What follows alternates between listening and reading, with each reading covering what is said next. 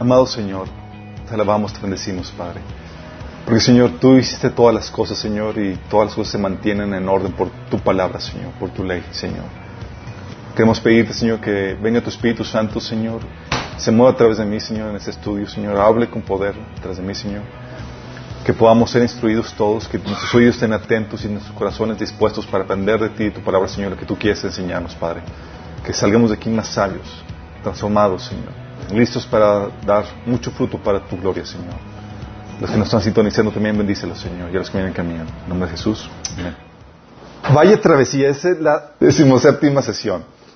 Eh, prácticamente creo que con vamos a terminar. No les prometo nada, ¿saben? Puede ser que el Señor añada algo más para agregarle. Vamos a tener que tocar el tema del sexo en el matrimonio porque es un tema se ha vuelto un, mito en muchos sentidos, porque mucha gente piensa que, los casados tienen muy mal sexo. Pero han hecho estudios incluso que, al contrario, los casados tienen el mejor, mucho mejor sexo que los solteros. Sí. Qué fuerte, ¿verdad? Pero obviamente no está exento de problemáticas que se tengan que resolver y hoy tenemos que ver todas esas cuestiones. ¿sí? Vamos a, hablar acerca de esto. Primero tienes que entender esto. Cuando hablamos de sexo, tenemos que entender que el creador del sexo no fue Satanás como algunos piensan. O algunos dicen que, es tan placentero que parece pecaminoso. Sí, no, es algo que fue diseñado por Dios. Eh, cuando la Biblia menciona en Génesis 1.28 que dice, luego Dios los bendijo con las siguientes palabras, sean fructíferos y multipliquen, llenen la tierra y gobiernen sobre ella. Es un llamado a la multiplicación y, a la actividad sexual. Entonces hemos estado, eh, es algo diseñado por, Dios desde el inicio. Y es algo interesante porque eh, a los solteros se les ordena casarse para evitar la inmoralidad sexual. Fíjate lo que dice la Biblia, dice en 1 Corintios 7.2, dice, pero en vista de tanta inmoralidad, ¿qué te dice? Hay mucha inmoralidad, ese diagnóstico de Pablo. En vista de tanta inmoralidad, cada hombre debe tener su propia esposa y cada mujer su propio esposo. Fíjate la solución. Dice, hay mucha inmoralidad. ¿Cuál es la forma de, combatirlo? Cásense. Cásense. Sí. Eso es a los solteros. Se les ordena casarse. Sí, para evitar la inmoralidad sexual. A los casados, la Biblia ordena practicarlo. Y los casados dicen, amén, gloria a Dios, aleluya. Fíjense que dice los casados, tranquilos los solteros, tienen que llegar a, casados. Dice la Biblia en primera de Corintios 7, del 2 al 5. El hombre debe cumplir su deber, su deber conyugal con su esposa, e igualmente la mujer con su esposo. Fíjate cómo habla de que es un deber, es, una responsabilidad. La mujer ya no tiene derecho sobre su propio cuerpo sino su esposo. Tampoco el hombre tiene derecho sobre su propio cuerpo sino su esposa. ¿Se dan cuenta? O sea, te casas y pierdes derecho sobre tu propio cuerpo. ¿Quién los tiene? Tu cónyuge. Lo dice. ¿Cómo se aplican estos derechos? Fíjate, ¿a qué se fija con el, con que ya no tiene derecho? Versículo 5. No se nieguen el uno al otro, a no ser de común acuerdo y solo por un tiempo para dedicarse a la oración. Fíjate cómo dice, ese derecho, le estás diciendo que le das autoridad a tu cónyuge para que él tome o se sirva sexualmente todo lo que necesita. Entonces ordena practicarlo, y fíjate lo que dice la Biblia, ordena a los casados practicarlo frecuentemente. Fíjate lo que dice, 1 Corintios 7:5, no tarden en volver a unirse nuevamente, de lo contrario pueden caer en tentación de Satanás por la falta de dominio propio. Esto es muy importante porque parece algo de sentido común, pero no es ni tan sentido común. Pero muchas parejas que se descuidan sexualmente, ¿sí?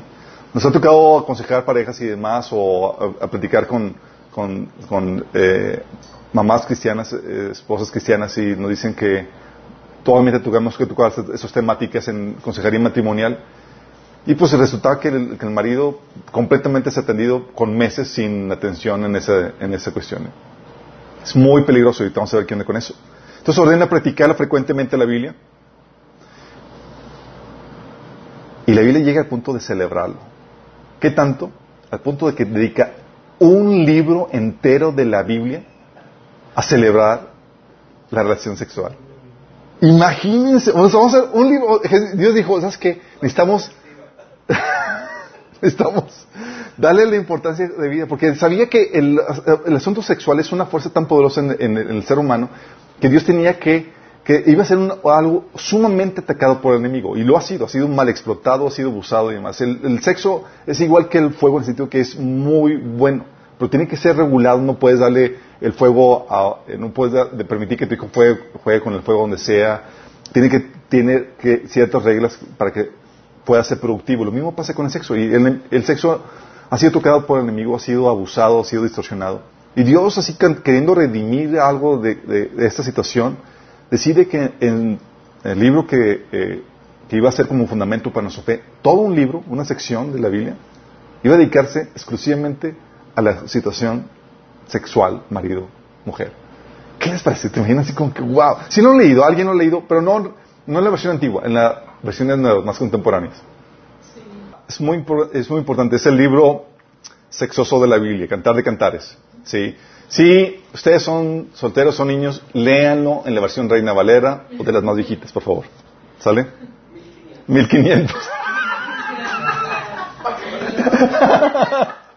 ok, tienes que entender algo acerca de la naturaleza del sexo. Sí, el sexo tiene varias eh, características que debes comprender.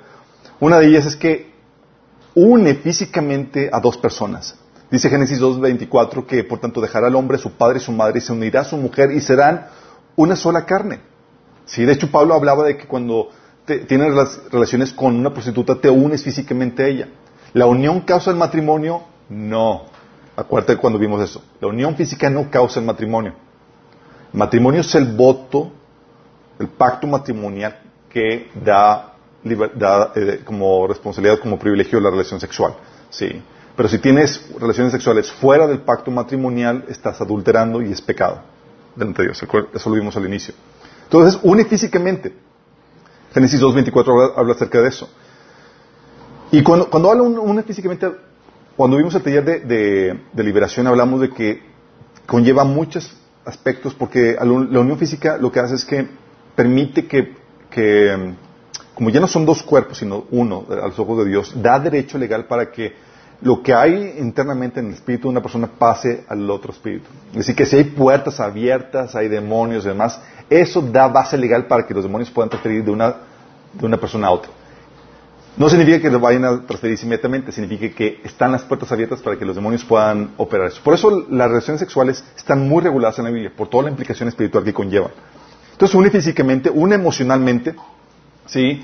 Y esto las mujeres lo resienten más claramente.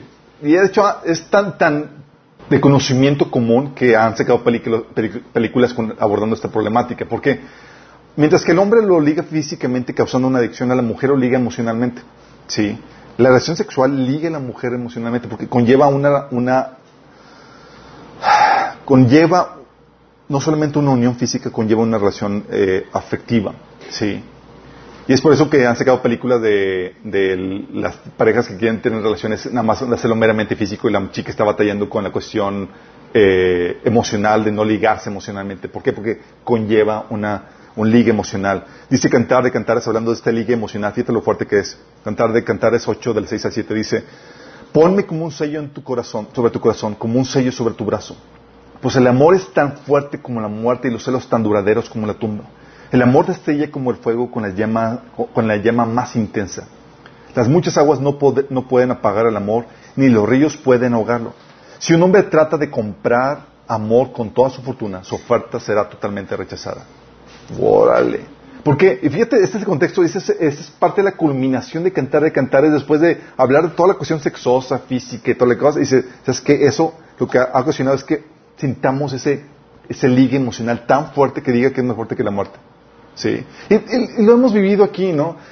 Eh, tal vez tu relación marital o no sea ahorita tan fuerte, pero ¿se acuerdan cuando estaba la pasión de, de, noviazgo, de que ibas por a visitar por la, a la novia donde anduviera y hacía lo que sea y toda la cosa? Sí, sorry chicas, sí. como eso se acaba, eh, adquiere su, su, su nivel, su propio lugar dentro de la relación matrimonial. Pero así es tal es la pasión que te movías hacia lo que sea con tal de agradar y conquistar al esposo por esa pasión que sabía, ¿sí? Entonces se une emocionalmente también y se une espiritualmente. Por eso es lo que les comentaba de lo que decía Pablo en 1 Corintios 6, del 18 al 19. Dice, huyen de la inmoralidad sexual. Todos los más pecados que una persona comete quedan fuera de su cuerpo, pero el que comete inmoralidad sexual es peca contra su propio cuerpo. ¿Sí? ¿Y sabes qué es tu cuerpo? Versículo 19 dice, ¿acaso no saben que su cuerpo es el templo del Espíritu Santo, quien está en ustedes y el que han recibido de parte de Dios? ¿Sabes cómo si te había quedado el 20? Dios aquí te está abordando que el pecado de inmoralidad sexual es una forma de profanar el templo. Vóytelas. Es una forma de profanar el templo. Es decir, es un pecado contra tu cuerpo. Sí. Se supone que debes mantenerse santo. Exactamente, pecas contra el templo, pecas contra Dios. Por eso dice en 2 Corintios 6, del 14 al 16, no formen yunta con los incrédulos, que tienen en comunión la justicia con la maldad, o qué comunión tiene la luz con la oscuridad, qué armonía tiene Cristo con el diablo, qué tiene en comunión un creyente con un incrédulo, en, qué concuerda el templo de Dios y los ídolos. Está hablando de una unión, eh, de la unión íntima que puedes hacer con un incrédulo. Dice, hey, ten cuidado, no hagan eso. ¿Sí? Porque somos templo del Dios viviente. Como él ha dicho, viviré con ellos y caminaré con ellos, yo seré su Dios y ellos serán mi pueblo. ¿Por qué? Porque conlleva una unión espiritual. No solamente es algo meramente físico.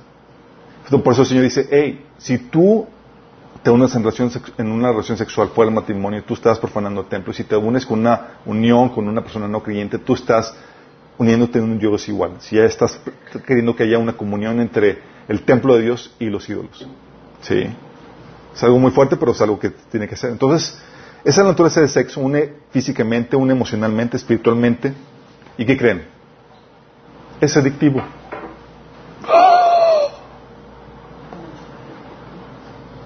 Es adictivo. Eso lo vimos en detalle en el taller de desintoxicación sexual. De hecho, si quieren profundizar, ahí vemos a detalle muchas cuestiones de, la de relación sexual. Son 13 sesiones. Y nos digan, no, pues yo no lo necesito, yo soy soltero, yo soy soltera. No, lo ven por favor si no lo han visto. Sí. Nos ha tocado que personas que dicen, no, no lo veo, luego terminan, ¿qué, qué en este? ¿Qué pasó? Entonces, que no, y eso lo vimos en el taller de desintoxicación sexual. Bueno, lo ven. Es adictivo. Fíjate lo que dice Pablo, 1 Timoteo 5.11. Las viudas más jóvenes no deberían estar en la lista, en la lista de ayuda. ¿sí? La iglesia tenía, la iglesia primitiva, la, la responsabilidad de ayudar a las viudas cristianas que forman parte de la congregación. Dice, pero dice Pablo, dice, no incluyes a las viudas jóvenes. Fíjate por qué. Porque sus deseos físicos podrán más que su devoción a Cristo y querrán volver a casarse. ¿Por qué? Porque sus deseos físicos podrán más que la devoción a Cristo y querrán volver a casarse. Voy. ¿Qué sabía Pablo? Sabía la naturaleza del sexo. Sexo es activo. Y de hecho la recomendación que da Pablo en los versículos siguientes es que a, las viudas solteras, a las viudas jóvenes les, les, les exhorta que se casen. ¿Te cuenta? ¿Sí? ¿Por qué? Porque una vez probado, eh, es algo que platicamos en el taller de, desintoxicación sexual, es como si abrieras la caja de Pandora. Volver a poner en, bajo control el ímpetu sexual es, no es imposible, pero es muy difícil. ¿sí? Por eso en 1 Corintios 7, 5 habla acerca de esta situación Pablo. A los casados dice, no tarden en volverse a unir sexualmente. Del contrario, pueden caer en tentación de Satanás por la falta de dominio propio. Y fíjate que no está diciendo Pablo que está mal esta falta de dominio propio. No está mal. Es algo normal. Los que tienen dominio propio en esta área, ¿sabes qué tienen? Problema. No. Tienen el don de contingencia. Continencia. Con, don de continencia, exactamente. Sí. Porque Dios diseñó, chicos, una sana adicción a tu pareja. Sí. De hecho, eso ayuda a lidiar con muchos problemas o conflictos en matrimonio. Es como que nada más porque por la cuestión sexual aguanto, tolero y aquí estoy, estamos. Porque ayuda a unir a la pareja. Sí, de hecho el sexo como que te atonta muchas cosas. sí. ¿Por qué? Por eso a los solteros antes de casarse dicen no tengan relaciones sexuales. ¿Por qué? Porque pierdes toda objetividad, ya te ligaste emocional y físicamente y para tomar una decisión, pues, obviamente aparte de ser un pecado contra el Señor, estabas hablando de que te ligas emocional físicamente y a tomar una decisión cuerda así, con sabia, ya con las emociones y el físico eh, involucrado, eh, es muy difícil. ¿sí? Nos ha tocado personas que, que eh, tienen una, que estaban teniendo relaciones extramaritales y saben que deben terminar, pero no pueden terminar la relación por la cuestión de adicción que conlleva la relación sexual. ¿sí? Cosa que Dios diseñó así, pero para dentro del matrimonio, porque es, oye, es que hay conflictos, hay pleitos y demás en el matrimonio, ¿sabes qué? Pero la relación sexual te vuelve a unir a la pareja por esta cuestión adictiva, ¿sí? Entonces, es adictivo y conlleva responsabilidades. ¿Por qué? Porque Dios ligó la actividad sexual con la actividad reproductiva. Hay consecuencias. Por no querer abordar las consecuencias, el hombre ahorita está con toda la campaña pro aborto, queriendo evitar o eliminar las consecuencias de la actividad sexual. ¿Sí? Vendiendo la idea de que, ah, tengo derecho sobre mi, propio cuerpo reproductivo y demás. Y lo que están queriendo hacer es, están queriendo eliminar las consecuencias naturales de la, de la actividad sexual. ¿Sí? Por eso dice en Juan, en Génesis 1.28, que la actividad sexual es para, conlleva también el, fructificar y, y multiplicarse. Por eso la Biblia le ordena a que se lleve a cabo la actividad sexual dentro del matrimonio. ¿Por qué? Porque el matrimonio ofrece ese, ese lugar seguro para que las personas involucradas en esa actividad sexual puedan asimilar las responsabilidades que conlleva las consecuencias. Oye, que hubo un embarazo, no importa, estoy casado. Mi esposo hizo el pacto de que va a tomarse cargo de mí y mis hijos. ¿Sí? Oye, hay esta situación de, de, de enfermedad, hay, estamos juntos en las buenas y en las malas y toda la cosa. Si hay ese pacto que resguarda la actividad sexual para que no sea un asunto estresante, difícil, acompañado de dolor y demás, sino que sea un asunto que se pueda disfrutar al máximo. De hecho, es algo genial porque nosotros como cristianos tenemos el manual del creador del sexo. Y no es un manual para restringir o limitar la actividad sexual, es para sacar el mejor provecho. Entonces, si alguien debe de tener eh, mejor, debe sacar el mejor jugo al sexo, son los cristianos. Saben cómo hacer para que funcione como debe ser y sea algo sumamente agradable. Sí, que no esté acompañado de culpa o de, problemas de conciencia. Sí. Y es aquí donde llegamos a la pregunta, chicos. ¿Qué opinan ustedes? ¿El sexo será una causal, así, será una causa suficiente para casarse? No, no, no. Pablo dice que sí. si es una causante para casarte. Fíjate lo que dice Pablo. Fíjate lo que dice Pablo. 1 Timoteo 5:11 dice, las viudas más jóvenes no deben estar listas porque no deben estar en la lista porque sus deseos físicos podrán más que su devoción a Cristo y, vol, querrán volver a casarse. O sea, la, actividad sexual, el, deseo sexual va a llevar a que, a que este, las, viudas se quieran volver a casar. ¿sí? Eh, luego, por eso dice Pablo, viendo, viendo esta problemática, dice, por eso exhorto a las viudas jóvenes a que se casen, tengan hijos y lleven bien su hogar y no den lugar a críticas del enemigo. Fíjate la solución. Como tienen problema de, no tienen don de contingencia, continencia, no tienen un don de continencia, ¿qué es la solución de Pablo? Cásense, tengan hijos y ocúpense de sus, las responsabilidades que eso conlleva. ¿Qué tal, eh? De hecho, si es una causante para casar. De hecho, dice Pablo que el celibato, el celibato, sé qué es el celibato? Es el vivir una vida de soltero sin casarte. El celibato está prohibido para los que no tienen don de continencia. Prohibido, o sea, no tengo don de continencia, la Biblia te ordena casarte. ¿Sí? Pues, ¿pero dónde? Ora para que se te alguien. Dice 1 Corintios 7, del 7 al 9. Sin embargo, quisiera que todos fueran solteros igual que yo. Pablo tenía don de continencia, chicos. ¿Sí? Y el, ideal de Pablo era, no se casen. ¿Sí? Pero aclara Pablo, pero cada uno tiene su don específico de Dios, unos de una clase y otros de otra. No sabía que tenía un don. ¿Sí? La verdad es que gracias a Dios que le dio ese don, no, hubiera habido mujer que le hubiera aguantado el paso a este Pablo. ¿Sí? Digo, si muchos de sus mayores colaboradores y hombres y agarreros y demás se, les, se, lo abandonaba, dice, este tipo ya está muy intenso. Versículo 8 dice, así que les digo a los solteros y a las viudas, es mejor quedarse sin casar tal como yo. Pero si no pueden controlarse, entonces deberían casarse. ¿Qué estás haciendo? Si no tienes dónde continencia, ¿cuál es la, instrucción? Cásate. Es mejor casarse que arder de pasión. ¿Sí se dan cuenta? Entonces que dices, oye, ¿el sexo es suficiente causal para casarse? Sí. Suficiente, oye, es que me batallo, o sea, no tienes de continencia, busca casarte. ¿Y la solución que la Biblia da? Sí. No dice que, o sea, la solución es muy clara en ese sentido. Sin embargo, el enemigo conociendo, conociendo esta naturaleza sexual que Dios puso con nosotros, ¿sabes qué hizo el astuto? Dentro del cristianismo surgió la idea de que deberían de vivir las personas solteras sin casarse. Y dentro de la iglesia, específicamente la iglesia católica, se prohibió el matrimonio. En, cumplimiento de lo que Pablo advirtió que iba a suceder. Primer de Timoteo 4, del 1 al 3, advertía Pablo de esto. Decía, pero el Espíritu dice claramente en los postreros tiempos que en los postreros tiempos algunos apostatarán de la fe, escuchando a espíritus engañadores y a doctrinas de demonios, por la hipocresía de mentirosos que teniendo cauterizada la conciencia, prohibirán casarse. Voy telas. ¿Y qué creen que sucede, chicos? Pablo te ordena que no tienes, no tienes de continencia y la salida es casarte. ¿Qué pasa si tienes, no tienes donde continencia y te prohíbo casarte? ¿Qué más? de pasión. La pasión sexual no se acaba.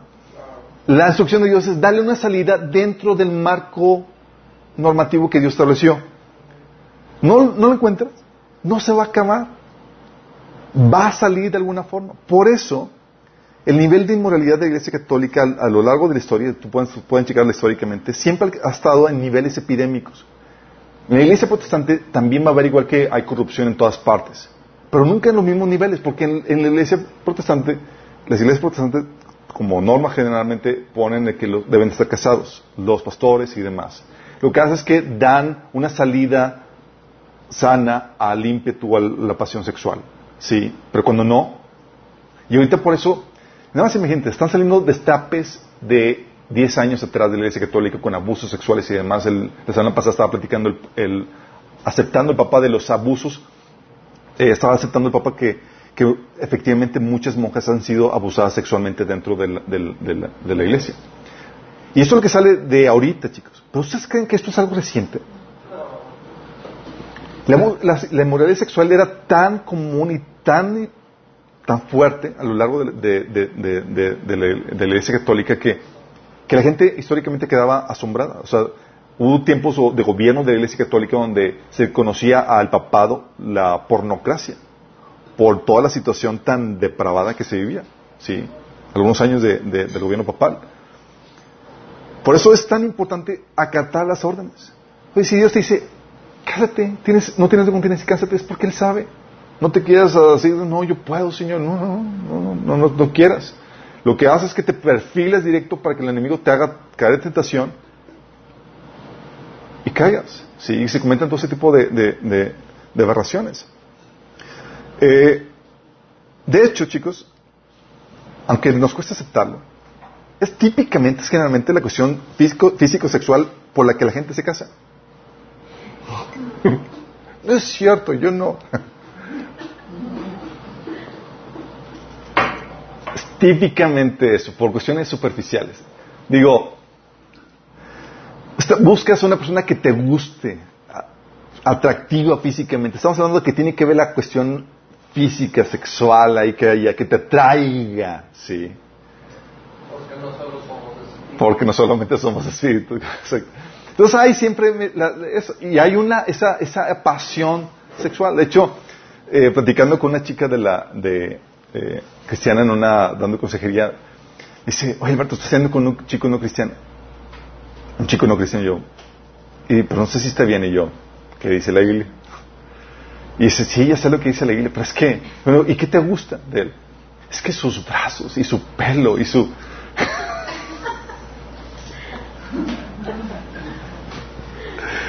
y eso era la mujer, chicos. Sí, eso era la mujer. Obviamente en el hombre, que es por naturaleza visual y demás, es fácilmente, es como que se pueden votar. Obviamente, Dios tiene que llevarte por un proceso de madurez para hacerte ver que lo, que lo físico no es lo importante. Pero de forma natural, tú estás, te eh, eh, de forma natural, tú, lo que te apela es lo físico y lo sexual. De forma natural. ¿Sí? Y luego más, si hay los besos apasionados y demás, ya, sí, estamos del otro lado. Entonces, por eso, fíjense lo que dice Cantar de Cantares, 8 del 1 al 2, hablando de la Sulamita. Es lo que dice. Ah, si fueras mi propio hermano, criado a los pechos de mi madre. Al encontrarte en la calle podría besarte y nadie me juzgaría mal. Uy, chiquita está. Tomándote de la mano te llevaría a la casa de mi madre y me enseñarías ahí el arte del amor. Te, daría a beber vino con especias y el néctar de mis granadas. La, problemática que tenemos hoy en día, lamentablemente, es que como cristianos tendemos a sobre, espiritualizar las cosas. Así el exceso. Típicamente, o años anteriores, cantar de cantar es como se vendía. No se vendía como alguna, un, canto al amor eros, al amor sexual. Era, no, no, no, es que es, que es la relación entre Cristo y la iglesia y, y espiritual y bla, bla, bla. Y luego, cuando yo, había comprado esa narrativa, dije, pero pues, cuando lo escribieron ni siquiera había iglesia. ¿Cómo que la iglesia Cristo? Digo, esto es el tiempo de Salomón y se nota que estaba, que es meramente sexual. Y es, sí. Digo, no por nada tuvo mil mujeres el, el, muchachito, sí. Pero tendemos a, a, hacer eso, chicos. Tendemos a, por ejemplo, como cristianos, la tendencia es a sobreexaltar el amor ágape y le damos énfasis a eso, porque si nos hace falta, nos hace falta. El amor es el que nos fluye, nos fluye natural, chicos. Sí. Pero tenemos que exaltar, a sobreexaltar eso. Al amor, el amor ágape, que es el amor incondicional, el amor basado en el carácter, en la decisión, el amor injusto, donde le das a una persona lo que no se merece, el amor sufrido, y, tratamos de fomentar eso y, lo sobreexaltamos, ¿sí? Y pero al mismo tiempo también satanizamos cualquier cosa que procure la belleza en nuestro físico y la atracción de pareja. ¿Sí? Y por eso tenemos a mujeres o, en, la iglesia que, hoy no se pintan, no se arreglan, el asunto sexual dentro, eh, así en la iglesia, eh, relegado a lo mínimo y a un tabú, pues, no se hable porque somos espirituales, eh, confunden la santificación o consagración con ausencia de sexo. No es que me estoy santificando, me estoy consagrando. Sí, dentro del matrimonio, desde que ya casados y demás, no es que, sí, en serio. Y sabes que eso tiene mucho que ver con nuestro trasfondo católico, ¿sí? O sea, en los tiempos de, la revolución, ahí con los abuelos y demás, y la falta de conocimiento bíblico hacía que se pelearan muchos mitos en cuestión de, la cuestión sexual. O sea, por ejemplo, una de los tabús era que el pecado original era, eh, fue, había sido el sexo. ¿Sí? de que el, el fruto prohibido que les era porque. Pues empezaron a hacer cositas que no que no que estaban prohibidas sí pero ese es el ese es el mito o sea, eh, sabemos que el, que el fruto prohibido no era el sexo entonces que luego más cuando y luego, y luego más cuando, cuando lo combinas con la narrativa de que el Señor los encuentra sin ropa, digo, escondidos porque andaban desnudos y demás, y pues que andaban haciendo. Dice, no. Pero es ahí donde dices, esos tabús hacían pensar que la gente que el sexo era malo. Y luego, si es placentero, peor. O sea, era como... Recuerdo que, que, que platicando de esas temáticas con los abuelos y demás, una compañera de la prueba me decía, es que yo, mis, abuelos me decían que, que o sea, eran sumamente persinados. Ellos decían que antes, para tener relaciones sexuales, o sea, tener placer era prácticamente sumamente pecaminoso y lo que hacían era que hacían una, ponían una una manta sobre la chica con un agujerito nada más ahí y ahora, Señor, sabemos que esto, esto es solamente para traer hijos a, tu iglesia católica y bla, bla. Y, Pero, o sea, no ver, no nada, era, es nomás para, para procrear netamente, ¿sí? Eh, y muchos cristianos están así en ese sentido, en el, sentido de que eh, cristianos teniendo esos tabús que, que, los hacen tener una relación matrimonial donde parecen más hermanos que, esposos. Sí, he tocado casos de primera mano donde cristianos teniendo problemáticas eh, en la cuestión sexual porque se casaron y pues obviamente todos los tabús que conllevan la cuestión religiosa y demás. O sea, nunca habían tenido, siempre tenían relaciones sexuales con, con la luz apagada y nunca se habían visto desnudos. Sí. Eh, y, y, y, cuando uno quería ponerlo, dice, no, es que esto, no debemos de... O sea, las tabús de, que estaba mal el, el, verse desnudos, el compartir la intimidad, la intimidad. O también casos que nos ha tocado de, parejas en donde la boda de miel arruinada porque la chica salió despampanante. La boda, la luna de miel, perdón. La luna de miel. La luna de miel, la boda de miel, sí. La luna de miel, oye, de, arruinada porque llega la chica súper zampanante con vestidos todos acá, con atuendos pues, apropiados para la noche de bodas. Y el chavo histérico, porque ¿qué es eso? Eso lo utilizan las prostitutas, bla, bla, bla, que no, que esto. Y. Sí. Y la actividad sexual relegada así como que nada más a escueto, algo... Sí, y le echaba obviamente con sus intentos de avanzar en ese sentido, de, fomentar la cuestión sexual con esa, con esa vestimenta, completamente frustrado. Y no les estoy mintiendo, sí hay muchos casos, porque tendemos a sobre espiritualizar las cosas. Porque ignoramos la naturaleza del amor eros, chicos. Hay amor, amor agape, el cual es fundamental para el matrimonio. Es el fundamento para poder lidiar con la falta de carácter, las diferencias, las dificultades. Pero sin, el amor eros, que es el amor sexual, el amor del atractivo físico, el amor superficial, está incompleto. El matrimonio estaría incompleto. El amor eros fue ordenado por Dios para ser fomentado y disfrutado en el matrimonio. De hecho, el amor eros lo que hace es que le añade lo superficial a la relación matrimonial. Oh, ¿Cómo que la superficial? ya nada más dice superficial, es como que, pues no, eso no, no estamos buscando lo superficial. Eh, pero déjame decirte que el, déjame decirte que el mismo Dios que inspiró el, la frase de, Proverbios de la mujer virtuosa que engañoso es el encanto y pasajera la, belleza, la mujer que tema al Señor es digna de alabanza.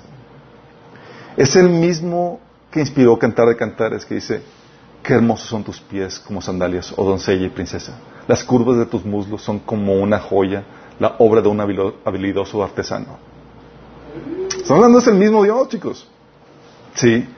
Porque como dice Lucas 11:40, el que hizo lo de adentro, también hizo lo de afuera. ¿Sí? Y tú lees Cantar de Cantares, y tú ves y dices, oh my goodness. Cantar de Cantares lo que hace es un, es una, es un cántico, es, es Cantar de Cantares es una frase que significa el canto supremo. ¿Sí? Es un es un canto, es una obra poética para exaltar el amor eros, el amor de pareja, el amor superficial. Y eso, tú lees cantar cantar, es meramente superficial. Tú no ves nada de que, ah, qué corazón tan hermoso, tan misericordioso. No ves nada de eso.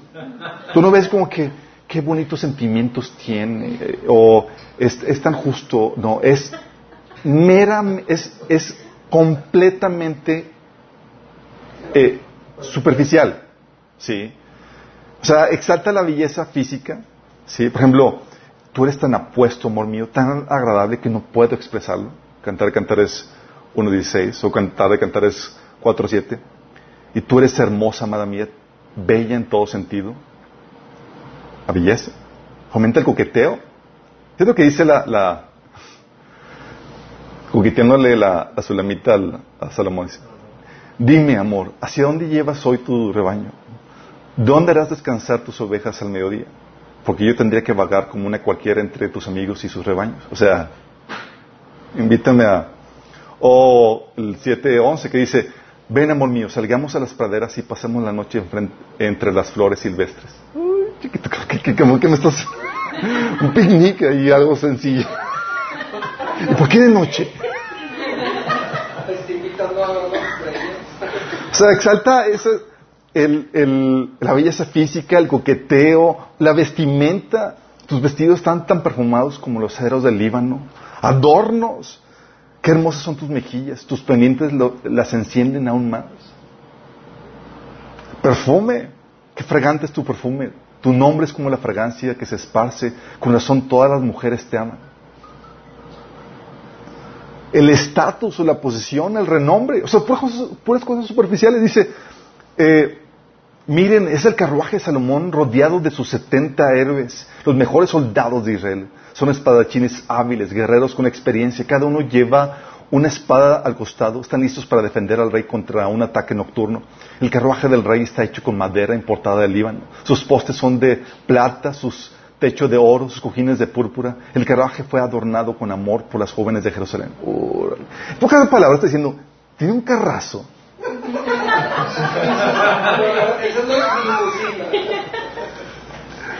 las cosas por las cuales hacen a las mujeres chicas del mundo así como que perder la cabeza. ¡Wow! ¿Viste su carro? No, está súper vestido. Es, es, eso. ¿Sí? Es superficial. Dices, wow, no había visto eso. Velo bien. ¿Sí?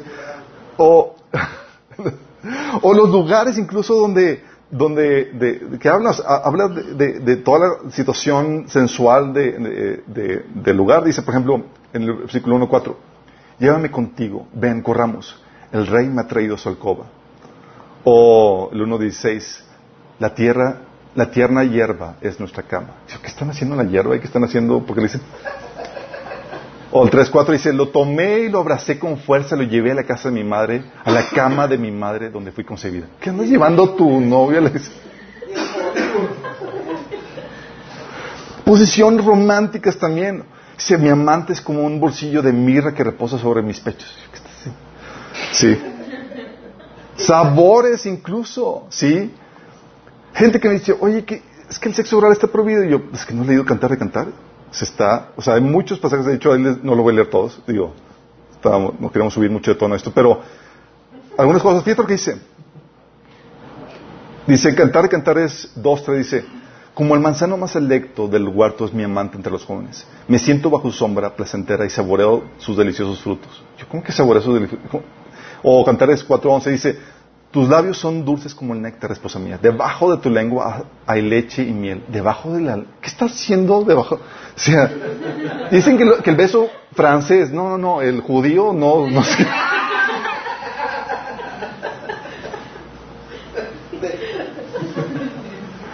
O sea, o cantar, cantar las cuatro del 13 y dice, oye, o oh, sí, mejor ya van el punto, Ahí ven los pasajes que sí. O las emociones que, exaltan. Dice, tu amor es más dulce que el vino. O has cautivado mi corazón, tesoro mío, esposa mía. Lo tienes como un rehén, con una sola mirada de tus ojos, con una sola joya de tu collar. Ah, soy. O el deseo y la excitación sexual que, fíjate lo que dice. Eh, no, mejor esto no lo leo. Eh, ahí, está, ahí están los pasajes, están pasajes en el estudio, pero es, una, es un canto toda a la exaltación sexual, a lo superficial y demás. ¿Por qué? ¿Qué la Biblia no nos enseña todo lo contrario? Porque no es Mira, lo que aprendemos de la Biblia es lo siguiente, es algo que debes entender. Y por no entender eso, la pasión en el matrimonio no se, saca, no se saca provecho, no se disfruta. ¿sí? Lo que la Biblia enseña es que debes de cultivar la belleza interna, que es de mucho más importancia. Y ese se requiere un trabajo muy fuerte, muy activo, porque no sale de forma natural. De forma natural la mujer le da énfasis a la cuestión física, a la cuestión superficial, lo, lo exterior. ¿sí? No nadie te tiene que enseñar. Desde chiquitas las niñas y demás están luego peinándose y viéndose y, y, sale de forma natural. El trabajo interno es el que cuesta trabajo y hay que incentivar lo que se haga. Primero Pedro 3, del 3 al 5 dice, no se interesen tanto por la belleza externa, los peinados extravagantes, las joyas costosas o la ropa elegante. En cambio, vístanse con la belleza interior, la que no se desvanece, la belleza de un espíritu tierno y sereno que es tan preciosa a los ojos de Dios. Así, así es como lucían hermosas las santas mujeres de la antigüedad. Ellas ponían su confianza en Dios y aceptaban la autoridad de sus maridos. Sí, la Biblia enseña eso. También te advierte en Proverbios 31-30, el encanto es engañoso y la belleza no perdura, pero la mujer que teme al Señor será sumamente alabada. Sí. Es tan importante porque la belleza interna, chicos, es la que va a determinar la externa en el reino. ¿Qué tanto invertiste en la belleza interna, en producir los frutos del Espíritu, el carácter de Dios, en ser moldeado, la imagen de Cristo? Va a determinar la gloria, el esplendor y la belleza que vas a reflejar en el reino. Imagínate. por eso es tan importante. Y ahorita, en, el, en, un mundo que fomenta lo superficial y demás, Dios nos pone como, como protesta ante el mundo a decirle, conscientemente no le damos prioridad a eso. Pero en el mundo, en el, en el reino, chicos, yo cuando venga aquí, ¿sabes quieren hacer los, los guapos, los mejores vestimentas, los que van a tener más gloria, más esplendor? Somos nosotros. Hay un tiempo para todo, ahorita estamos a contracultura. Pero no significa que Dios no haya creado también eso. ¿Sí? Por eso tampoco debemos descuidar la belleza física. No es que te tires al león, así como que, ah, pues solamente lo interno y pues ahí como amanezca, así me tienes, ¿sí?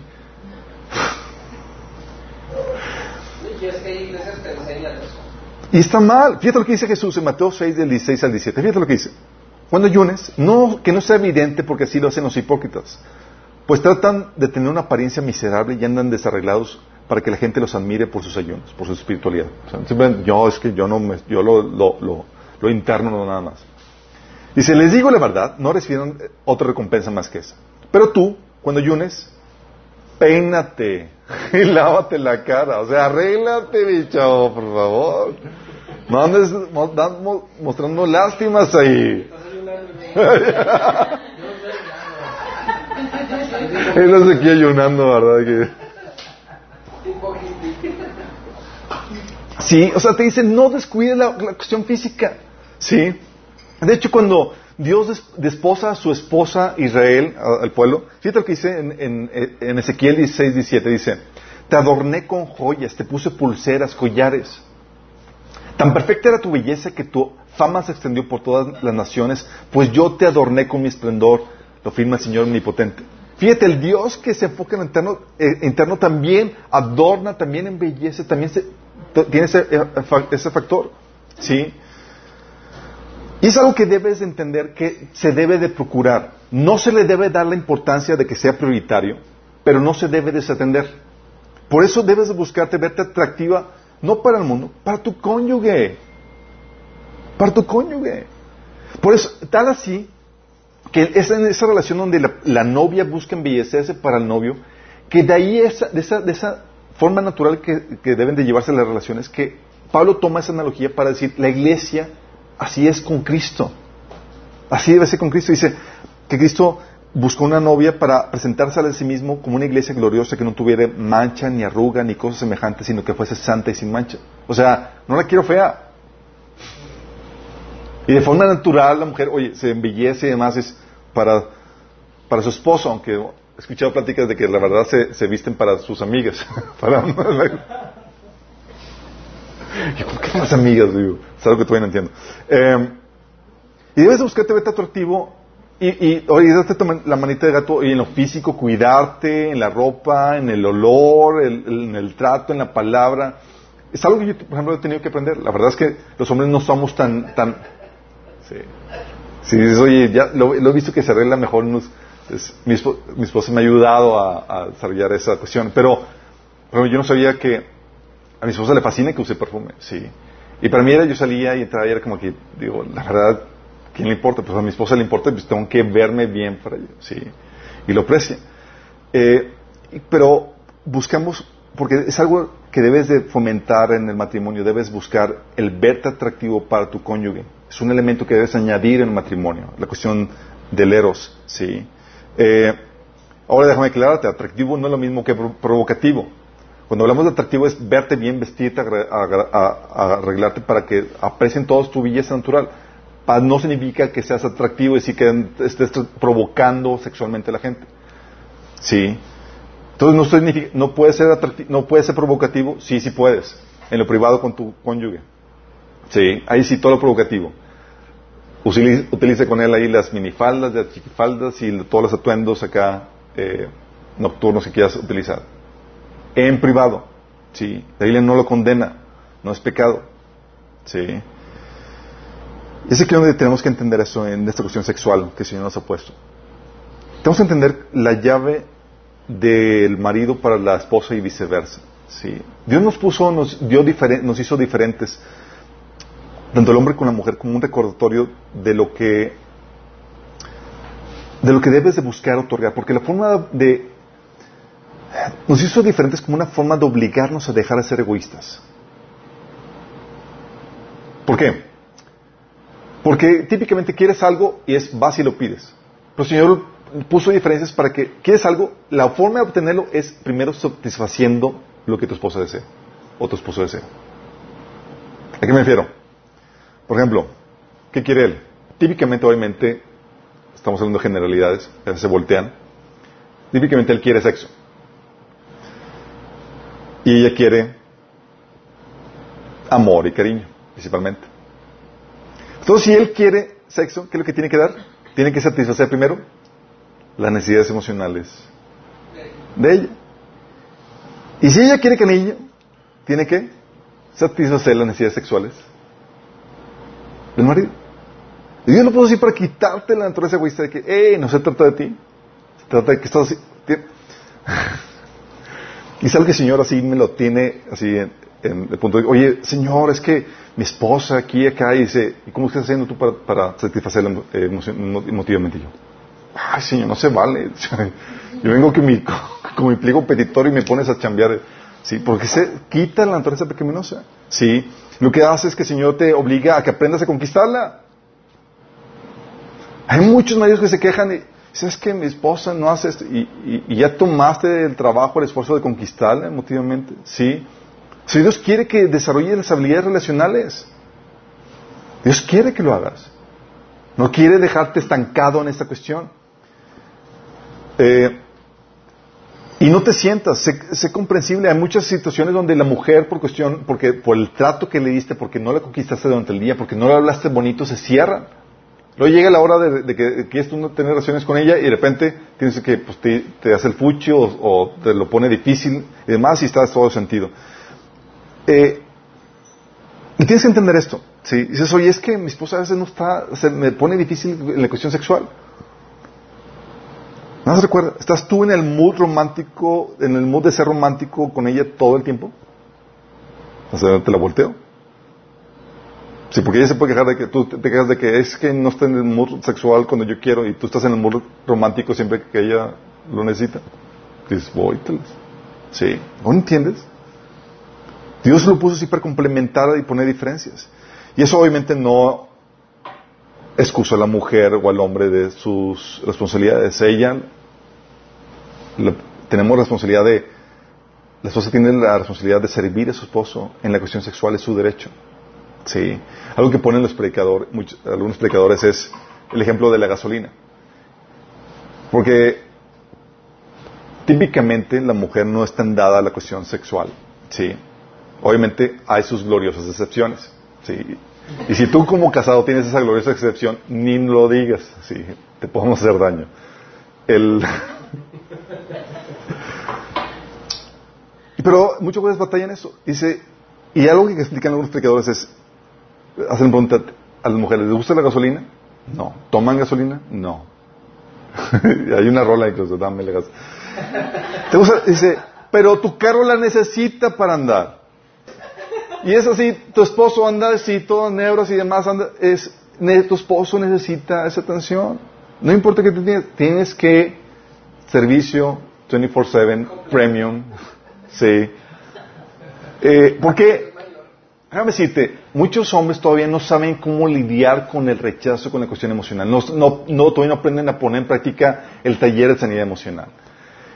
Y eso ocasiona problemáticas porque dos o tres rechazos que sufren de su mujer en cuestión sexual y el hombre empieza a cerrarse en esa cuestión. Y se empieza a bloquear sexualmente. ¿Y sabes cuál es la problemática que han encontrado los, que han estudiado la cuestión sexual, el desarrollo sexual en el hombre y en la mujer? Es que el hombre tiene eh, un auge en cuestión sexual al inicio de su, de su, de su vida, en cuestión cuando es joven y eh, el, adulto joven. Y la mujer no, pero la mujer despierta ya cuando eh, el hombre va en, decadencia. Sí. Entonces, total. Total, Dios lo, Dios lo, pone así para que aprendamos a servirnos mutuamente. Porque si todo sería cuando, ah, cuando yo quiero, tú quieres, ah, pues qué genial. Pues así que aprendes. Aprendes nada. Sí. Fíjate que sabes Dios. Entonces tienes típicamente la problemática, lo que dicen los estudiosos, la problemática del varón frustrado, del joven frustrado sexualmente, y luego por los rechazos y demás, y luego tienes la problemática de la mujer grande frustrada sexualmente, porque el hombre ya se cerró. Y así cuando la mujer ya empieza a despertar sexualmente. Pero pues ya lo, ya lo cauterizaste sexualmente. Sí. Por eso tienes que entender esto tú tienes una responsabilidad de servir a tu esposo y no solamente lo sirves cocinando, lo sirves también atendiéndolo sexualmente. Si no lo niegues, no, se lo niegues la, la cuestión sexual, él lo necesita.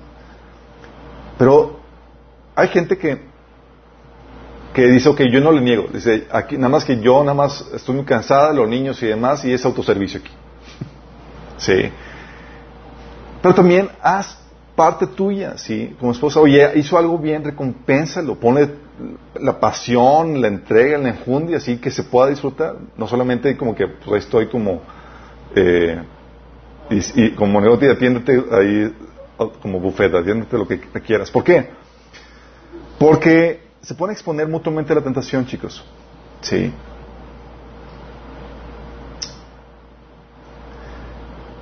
¿A qué con, con esto? La Biblia te habla de que hay una falta de dominio propio que es natural cuando no tienes don de continencia. Y tú debes estar muy consciente de eso. ¿Sí? En vista, dice Pablo, 1 Corintios 7, 5, en vista de tanta inmoralidad, cada hombre debe tener su propia esposa y cada mujer su propio esposo. Y no es como que le diga la, la, da la solución de la inmoralidad sexual, cásate. Pero lo clara, cásate para tener sexo. Sí, no nomás como que, ay, ya me casé, chido. Y casi no te, no cásate dice, el hombre debe cumplir su deber conyugal con su esposa e igualmente la mujer con su esposo. La mujer ya no tiene derecho sobre su propio cuerpo, sino su esposo. Tampoco el hombre tiene derecho sobre su propio cuerpo, sino su esposa. ¿Qué es eso? Estoy diciendo, ¿sabes qué? Cuando él lo pida y cuando ella lo pida. Y a veces que el hombre, los jóvenes, no, les se les hace muy, especialmente a los jóvenes varones, ¿cómo sexo por obligación? Eso no existe. Sí, sí existe. A veces donde te despiertan a altas horas de la noche y tú no quieres, estás cansado y demás y tienes que cumplir responsabilidades. Antes de casarme me platica esto. Un, cansado dice, es que yo sí hay sexo por obligación. Yo, ¿de qué hablas? No existe eso. Sí, a veces estás cansado y más te vas a casar. Cuando te cases vas a ver que va a haber situaciones donde tú quieres dormir y demás y tu esposa quiere tener relaciones. Y vas a tener que cumplir. ¿Quién no se va a levantar?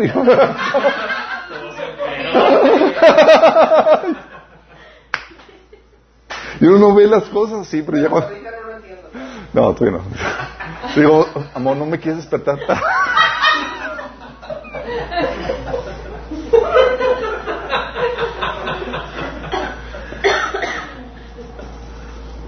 Y dice, no se nieguen el uno al otro a no ser por común acuerdo y solo por un tiempo para dedicarse a la oración. Fíjate, la única salvaguarda para negarse, la única excusa no es la caqueca, es que la oración, voy a orar. Y dice, y no tarden en unirse nuevamente, de lo contrario puede caer en tentación, en tentación de Satanás por la falta de dominio propio, una falta de dominio propio natural. Entonces dice, no se tarden, es solamente por oración en tiempo limitado. Así como que, amo, ya oraste media hora.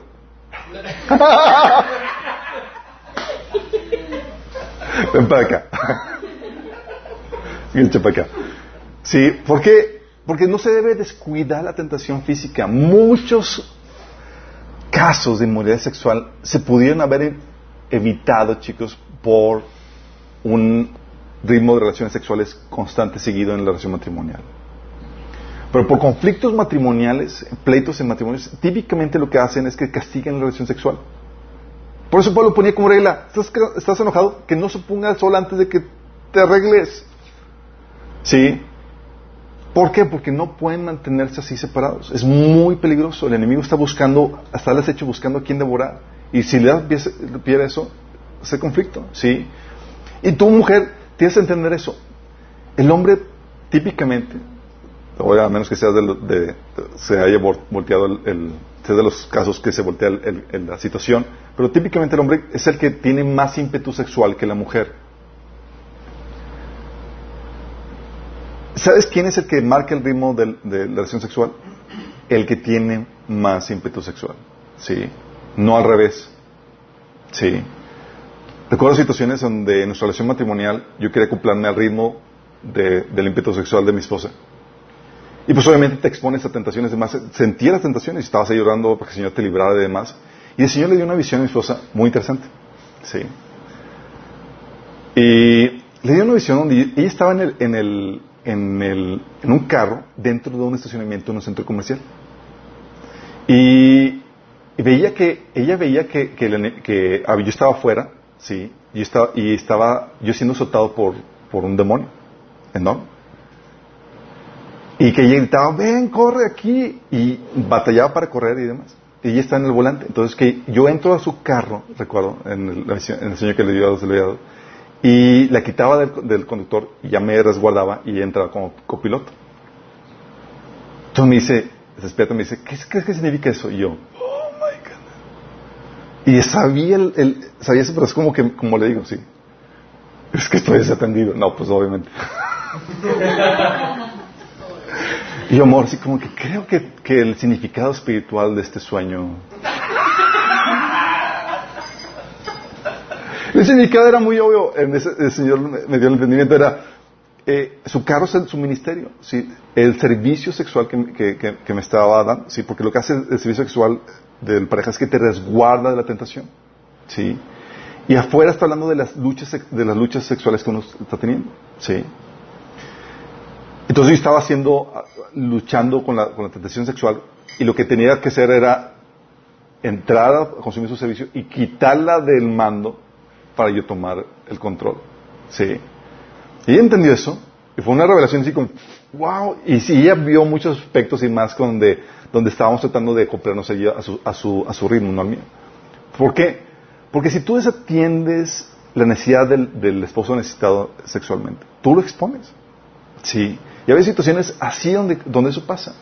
Tú tienes que ser considerado eso. Al punto de que quieras o no, sí. En consejos de consejería matrimonial sexual, donde vemos a personas que caen, ¿sí? que están en inmoralidad sexual, siempre la recomendación es a, las casadas. Dice, es que mi esposo creo que me está engañando. Dice, asáltalo sexualmente. Que no, o sea, desgástalo sexualmente. La Biblia dice en Proverbios que la, mucha miel hace, que, se te vuelva aborrecible. ¿sí? Porque ¿qué es lo que pasa? Estás tan satisfecho que ya no quieres. Es, ya no, no es que no, no tengo... Sí, así es. De hecho, es lo que mencionaban, dicen, oye, hay problemas de inmoralidad sexual y demás, sí, ¿Qué, ¿cómo se combate? Sí, aumentando el nivel de lesión sexual, sí. Entonces tienes que entender eso, tienes que entender la cuestión física, sí. Y a veces se voltea, digo, no, me ha tocado, son raros pero sí toca.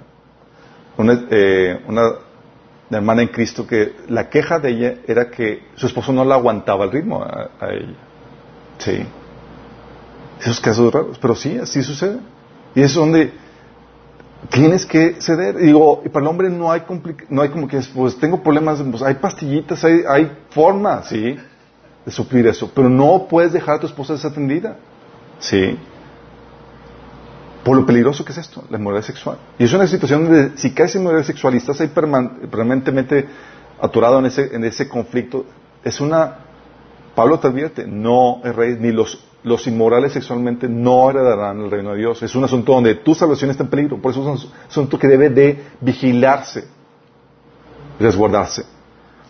Entonces se debe de atenderse la cuestión física, pero también la cuestión emocional y el trato. ¿Sabes por qué?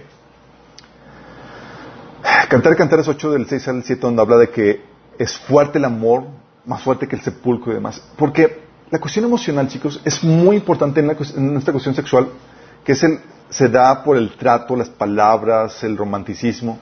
¿Sabes por qué? Porque mientras que el hombre está buscando el sexo, la mujer, la, entrada para el sexo, esa es la cuestión romántica y el buen trato. Las palabras y demás. Imagínate, tú no se lo das y ella trabaja. Y en el trabajo hay cada coqueto. Y le, y le da piropos y le dice que bonito y la trata súper amable y demás. Y lo que está haciendo está abriendo la llave de su corazón. Y si abre la llave de su corazón, abre la llave de todo. Y típicamente los casos de inmoralidad sexual se dan porque se abrió primero la llave del corazón. El trabajo además, con coqueteo, porque en la casa pues quejas, conflictos y, en ambos sexos. ¿eh? La mayoría de los problemas de inmoralidad sexual han sido por problemas emocionales, donde intimaron emocionalmente y llegaron y supieron cómo sucedió. Y eso ha sido cristianos, no cristianos, pastores, quien sea, nadie está exento de eso. O primero se da la infidelidad emocional. La primero se da la infidelidad emocional, sí. Y por eso, o sea, tú debes quedar, quien debe tratar mejor a tu esposo o tu esposa, emocional el trato, en el romanticismo, en el piropo y que me gustas y demás, ella debe estar así súper satisfecha con tu trato. Porque si tú no tratas bien a tu cliente, alguien más lo va a hacer. Sí. Y si alguien es super, más amable, más atento, más acá y con el coqueteo de la sonrisita aquí y allá, ya es presa fácil. Y empieza la persona a divagar con pensamientos sexuales y demás, que es el, la antesala para hacerlo ya en la práctica. Por eso Proverbios 30, del 18 al 19, te habla de lo sutil e imperceptible que es el camino que lleva a la inmoralidad sexual en cuestión del hombre con la mujer. Dice, tres cosas hay que me causan asombro y una cuarta que no alcanzo a comprender. El rastro del águila en el cielo. ¿Deja el águila un rastro? No. El rastro de la serpiente en la roca. ¿Deja algún rastro? El rastro del barco en el mar. ¿Dejó alguna huella? No. Y el rastro del hombre en, la mujer. ¿Cómo llegó? ¿Cómo llegamos aquí? ¿Cómo sucedió? ¿Quién sabe? Sí. ¿Por qué? Porque se fue dando de forma sutil e inapercibible con un trato, una sonrisa, el abrirse y empezar a compartir intimidades emocionales y es que él sí me escucha, él sí me habla y para cuando menos se pensaron y estaban, estaban desnudos teniendo relaciones. Así sucede, chicos. Sí. Y así ha sido los casos de moralidad en altos niveles, en iglesias y demás. Sí. Esposo, esposa mal atendida, no se fomentaba este eros y demás. Y así sucede. Sí. Porque acuérdense esto, chicos. La situación sexual, si no. Si queremos taparla, si queremos cubrirle con, con religiosidad y demás, no se va a parar, no se va a tapar. Va a encontrar la forma de expresarse. Y más vale que tú seas la persona que está con quien está expresando eso tu cónyuge. Por eso el amor eros yo lo considero tan importante para un libro. Porque creo que mis hijos en un punto a recordar lo importante que es esto en su matrimonio. Sí. Porque si hoy en la situación sexual del matrimonio a veces ya está toda escueta, sin sabor, sin sentido, no le ponen eso, tú no te, das la arregladita, tú no te, te buscas ver atractiva con tu esposo, con tu cónyuge, en la situación sexual nada más es self-service y, y, lo que hagas y tú no haces nada, no. Estás matando eso. Y si tú lo matas y encuentras como que tú no le pones ímpetu a eso, tú no, no, no estás viviendo cantar de cantares en tu matrimonio, ¿sabes qué? Él va a buscar o ella va a buscar vivirlo en alguna otra parte. Porque ese pasión no se, no se paga. Sí. Entonces más vale que decir, ¿sabes qué? Cantar de cantares, sí lo vivo con mi esposo, con mi esposo. Es conmigo. Sí. Así de súper tendido está. Es más, cantar de cantares en mi matrimonio se queda poco, se queda corto. Sí. Vimos el sexo por obligación. Ok, secretos para tener un gran sexo. Vos es importante, chicos. El romance. Sí. El romance es, el parte de lo que aprendes en cantar de cantares. Y, y cuando hablamos de romance hablamos de todo lo superficial. cómo me trata, qué me dijo, qué perfume, qué vestimenta, qué todo eso. Sí, el arreglo personal, la, la cartita, los detalles, las flores, el detalle. Eh, y tu meta es llegar al corazón, a ganarlo emocionalmente. Tienes que aprender a despertar eso, ¿sí? Eh, el toque, el, la caricia. Eh, y, y, es algo que para los hombres es, tienes que aprender a despertarlo. No esperas que ella le dé ganas. Si no te a quedar, tú trabajas a tu esposa. ¿Sí? ¿Han visto la diferencia entre una mujer y un hombre en, en, imagen? Que el hombre parece nada más con un switch. Y el switch trabado, así, no. y la mujer, un montón de montones y toda la cosa. Es para aprender a, para que se prenda la mujer sexualmente y el hombre físicamente es, y el hombre nada más, ¿qué, tiene que ser la mujer para aprender al hombre? Nada más es acto de presencia. ¿sí? Pero la mujer se necesita trabajar más y requiere arduo trabajo para el hombre. ¿Sí? Pero Dios diseñó eso para que desarrollarte, te quieres sacar de tu zona de confort. Entonces tienes que aprender a despertar eso en tu esposa. No esperes a que ella le dé ganas y el romanticismo es parte de esto. ¿Sí? El foreplay, que le llaman, que son las caricias sexosas. ¿Son permitidas? Claro que son permitidas, son obligatorias, chicos. Génesis 26.8 habla de, de, de que hay caricias de tipo sexoso. Sí. Dice, ¿se acuerdan con este Isaac y su esposa, que los cacharon en un momento de faje cristiano? Dice, Abimelech, rey de los filisteos, miró por la ventana y vio a Isaac acariciando a Rebeca. Y no que se daba con la palmita atrás del hombrito. Estaban acá en un momento intenso. Al instante Abimelech mandó llamar a Isaac y exclamó, es evidente que ella es tu esposa. ¿Por qué me dijiste que es tu hermano? Isaac dijo, no, ¿por qué dices de que no? O sea, era evidente por la forma en que se estaba acariciando. Sí. Y no lo estaba haciendo, chicos, no estaban teniendo relaciones, estaban teniendo caricias sexuales, que es lo que se conoce como el foreplay, y es importante, muy importante para la mujer. El hombre simplemente quiere llegar nada más a lo que voy, ¿sí?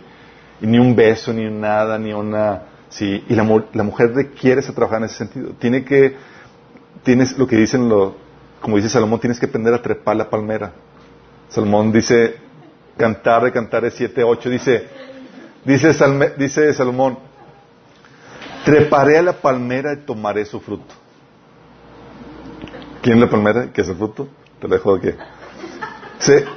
que tus pechos sean como un racimo de uvas y tu aliento como una fragante silla de manzanas. Ok. Salomón aquí está diciendo, voy a trepar la palmera. Sí, dices, tienes que aprender a subir la palmera. No es así como que está, es, tienes que aprender a hacerlo. Tienes que ponerle el toque, la caricia y demás. Sí, y eso toma tiempo, chicos, sí. Toma tiempo. ¿Saben? Yo no, no sabía esta situación, esta estadística, pero la estadística es que el promedio del hombre para llegar al orgasmo es de promedio. Patéticos dos minutos. Dos minutos. Para la mujer necesitan promedio de 7 a 14 minutos, imagínate. Entonces hay mujeres que batallan, están frustradas sexualmente en su vida porque el hombre, o sea, no las trabaja lo suficiente. Sí. Cantar y cantar se lo pone de esta forma, dice Cantar y cantar es 4.6. Hasta que ponte el día y huyan las sombras, me iré al monte de la mirra y al collado del incienso. Es decir, toda la noche juntos haciendo cositas. Imagínate, este, era la aspiración de este tipo. Sí. Pero acá es como que, rápido, listo, ya. Sí. Y es algo que tienes que aprender que la idea o la meta no es que tú llegues, sino que hagas a tu cónyuge llegar. Eso requiere trabajo, requiere esfuerzo, requiere tiempo. Y a las mujeres déjame advertirles esto. La forma para que el hombre tarde en llegar es teniendo sexo frecuente. Sí. Sin, oye, lo recompensas cada tres meses, mira, ni, ni 30 segundos te va a llegar. Sí. No va, no va a haber hecho nada de nada.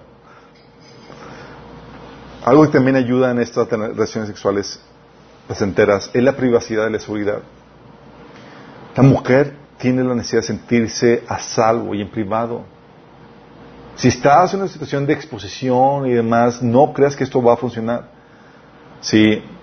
Eh, y obviamente no esperes a que hasta tienes que propiciarlo, no esperes a que los niños salgan de la casa para que vuelvan a tomar su vida sexual. Nos ha tocado matrimonios donde, eh, oye, los niños durmiendo todavía en la casa, en la cama de los padres y demás, hasta primaria, casi casi secundaria. no, tienes que buscar propiciar eso. ¿Sí? Y el hecho de que tu esposo no te diga nada, si no significa que no lo necesites. Si es hombre, típicamente hay algo ahí, algo refrenado, algo frustrado que tienes que atender en ese sentido. Y tienes que esperar, tienes que propiciar eso, no esperes a que los niños se vayan a la casa, esa privacidad, esa seguridad. Sí. Oye, para eso hay familiares, para eso hay niñeras. Oye, mandas a los niños con la suegra, con o, te, o, lo que hacen, lo que eh, una aplicación de, de, una serie que sacó una iglesia de cantar y cantares, hablan de lo que hacen los líderes de la iglesia. Lo que hacen los líderes de la iglesia, ya se habían puesto de acuerdo y demás, era que agarraban sus fines de semana en un hotel.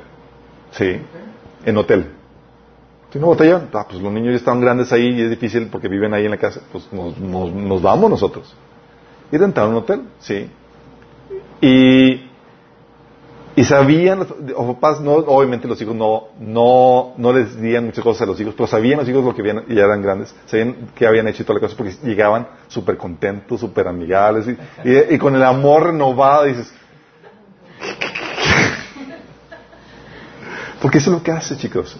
Despertar el amor eros es como el lubricante en la relación que hace que despierte la pasión, el buen trato y demás. ¿sí? Entonces la privacidad, la seguridad, muy importante. La exclusividad también. Dice la Biblia en Hebreos 13:4, honroso sea el matrimonio y el hecho sin mancilla, pero los fornicarios y a los adúlteros los juzgará Dios. Y es importante esto que el sentido de exclusividad es muy importante para ella. En este sentirse exclusiva, única, la única deseada. Y tienes que enfocarte solo en una mujer que es tu esposa. Sí, viceversa.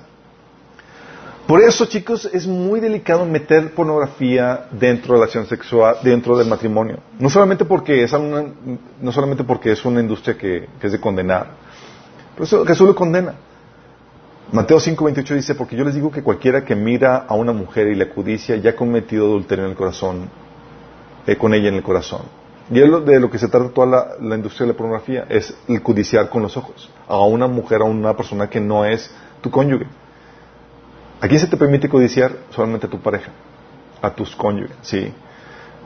Y para la mujer es muy complejo esto porque muchas mujeres sienten relegadas porque su esposo, la única manera en que eh, saben que su esposo se excita viendo pornografía, utilizando eh, o mm, utiliza las imágenes de otras, de otras mujeres para tener fantasías sexuales y no con ella. ¿sí? Y eso hace sentir a la mujer relegada completamente. ¿Sí? ¿O cómo sentiría la, tú como mujer si tu esposo eh, está viendo pornografía y te utiliza para satisfacer sus fantasías sexuales con otras personas que tienen en la cabeza? Solamente relegada. Entonces, cuidado con dejar de entrar esto. ¿Sí? Y esto a veces es difícil hacer porque muchas personas llegan al matrimonio con una adicción y con un fomento a la pornografía, de tal manera que la única manera en que puedan tener relaciones sexuales o excitarse sexualmente no es con una mujer en real, sino con imágenes pornográficas. Y tiene que haber un proceso de desintoxicación y reeducación en ese sentido. Entonces, por eso no debes, debes tener cuidado con eso. Aparte, obviamente, que no debes apoyar una industria que Dios condena. Y tienes que tener esa advertencia que te digo, porque se puede volver normal alimentar el apetito, el apetito sexual viendo a otras personas. Como estás viendo la, industria, pornográfica, ves a cuánta chica, cuánto chico, que nada que ver, se acostumbra tu, tu visión a codiciar sexualmente a alguien fuera de tu, de tu cónyuge. Entonces ya andas viendo todo el mundo y ya se te hace normal empezar a codiciar sexualmente a alguien que no es tu cónyuge. Y lo importante es que se puede desarrollar el hábito, la adicción. Es muy peligroso eso. Aparte de que abre puertas a desviaciones y puertas a demonios. La continua, eh, la continua práctica. Porque hay un punto donde ya no te satisface lo normal, sino que tienes que entrar a cosas más pervertidas. Entonces la pornografía, cuidado con ello. También algo que se ha, lamentablemente se ha empezado a promover incluso entre cristianos son los parejas swingers. ¿Sí saben qué es eso? hay parejas swingers cristianas que son pseudo cristianos, obviamente. Swingers son parejas donde dicen, ¿no sabes qué? Oye, pues le falta algo de especial, algo de, chispa en nuestra relación ya marital. Y en vez de, chutarse un cantar de cantares en la práctica, fomentando todo el amor eros, dicen, pues vamos a hacer un intercambio de parejas. Y se buscan parejas, sí. Y se cambian esposos y, esposas. ¿Cristianos eso? Dicen cristianos, pero no son cristianos, chicos, acuérdense, ¿sí? Es muy, muy... Está prohibido en la Biblia. Cantar y cantar te advierte en Cantar de Cantares 4.12. Dice, jardín cerrado eres tú, hermana y novia mía. Jardín cerrado, sellal, eh, sellado manantial. Es decir, es algo privado tú y ella, ambos, ¿sí? O Proverbios 5, 16 al 17 que dice, ¿por qué derramar por las calles el agua de tus manantiales teniendo sexo con cualquiera? Fíjate, dice, no puedes tener sexo con cualquiera. Debe reservarse solo para los dos. Jamás la compartan con desconocidos. Fíjate, es versículo contra. Sí. ¿Por qué? Obviamente el alimentar el apetito sexual con otras personas puede desarrollar el hábito, la adicción a que con cualquiera. Y algo que tienes que entender es que debes de mantener la fantasía sexual y el hábito de codiciar sexualmente solamente con tu cónyuge. ¿Sí? Y hay parejas que, ¿sabes con qué salen? Dicen, que dicen, es que cualquiera, cualquier cosa que cause satisfacción sexual y que los dos estemos de acuerdo está bien. Así no, pues que mi esposa y yo estamos de acuerdo, pues entonces mientras estemos de acuerdo, hay, está, hay consentimiento de los dos y pues está muy bien. Déjame recordarte que como cristianos ya no somos, solo somos dos, somos tres. Está el Señor, tú y ella. Sí. Entonces, ¿qué pasa? El Señor también tiene un voto. Sí, no se trata de cualquier, cosa. Tener relaciones sexuales de swingers y demás, o orgías como se, como se promueven en el mundo, es muy peligroso. juntamente con, con sodomizar, es sexo peligroso. Cuidado con eso. No quieres encender chispa marital teniendo ese tipo de situaciones. La exclusividad es muy importante en el, en el matrimonio. Sí. Eh, también um, gente que empieza, que eh, dentro del matrimonio lo que hacen es que tratan de fomentar la masturbación individual. Sí. Y eso es lo que vimos dentro del, tema del matrimonio no manicom, digo, del, de desintoxicación sexual. Y es algo que, vuelvo a recalcar, la masturbación tiende a programar el cuerpo, ¿sí? Y lo que hace es que hace, corres el riesgo de que reemplazas a tu cónyuge con la masturbación. Llega un punto donde parejas donde, ¿sabes que La única forma en que se satisfacen es solos porque ya así educaron el cuerpo. Ah, ah, ¿Saben cómo funciona la memoria física donde ejercitaste tanto un, un ejercicio en el tenis o lo que sea que ya fluye de forma natural y lo haces años después y ya, bueno, así sucede también en cuestión sexual. Y tu sexualidad es para compartirla, para unirte con tu cónyuge, no para disfrutarlo solo. Y entonces, cuando con la masturbación corres el riesgo a desarrollar un comportamiento egoísta, aprendes a que enfocarte en tu, en tu satisfacción. Aparte de que la masturbación está acompañada típicamente con fantasías sexuales. ¿Sí? Que si son tus cónyuges, además está muy bien. ¿La Biblia prohíbe la masturbación? No, no prohíbe la masturbación. Sí. Lo que prohíbe son las fantasías sexuales con otras personas. Por eso los expertos o las personas que estudian ese tema dicen, lo, dicen, recomiendan dejarlo solamente para situaciones extraordinarias o excepcionales, de enfermedad, de viaje, o liberar un momento de tensión sexual en donde la fantasía es tu cónyuge. Nada más. Pero siempre buscando compartir la sexualidad con tu cónyuge. La, y la, cuando hablamos de, exclusividad, chicos, hablamos de una exclusividad física, mental y emocional. No estamos hablando solamente de una cuestión física. Sí, Um, hablamos también de una fantasía, de una, de una fidelidad mental. Esto quiere decir, chicos, que fantasías con otras personas dentro del matrimonio Está prohibido. Pero también significa que las fantasías con tu cónyuge las puedes fomentar y las puedes propiciar. De hecho, el sexo comienza en la mente.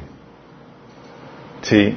Y para el casado la tiene ya de tener ya un, algo a su favor porque ya sabe, ya no tiene que reprimir fantasías, ya las pueden causar.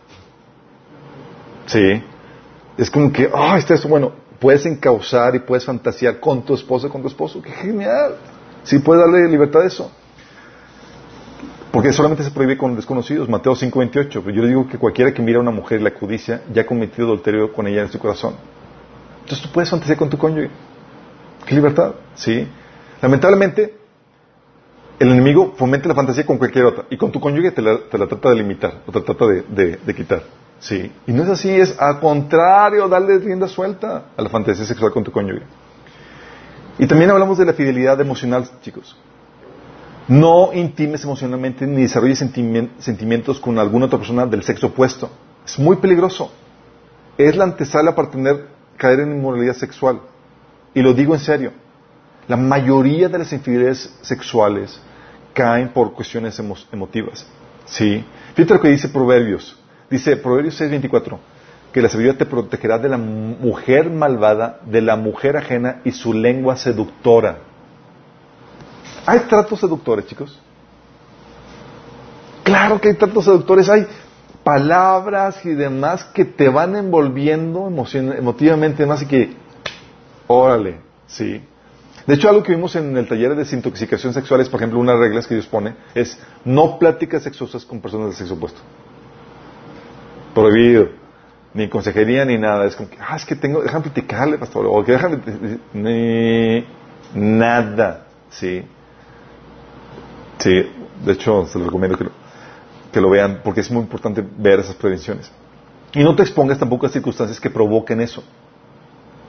Proverbios 5.8 dice, por ejemplo, aléjate de la, mujer inmoral, no te acerques a la puerta de su casa. No es como que, ah, pues, ah, fíjate, me, estoy pasando por su casa. Qué extraño, ¿no?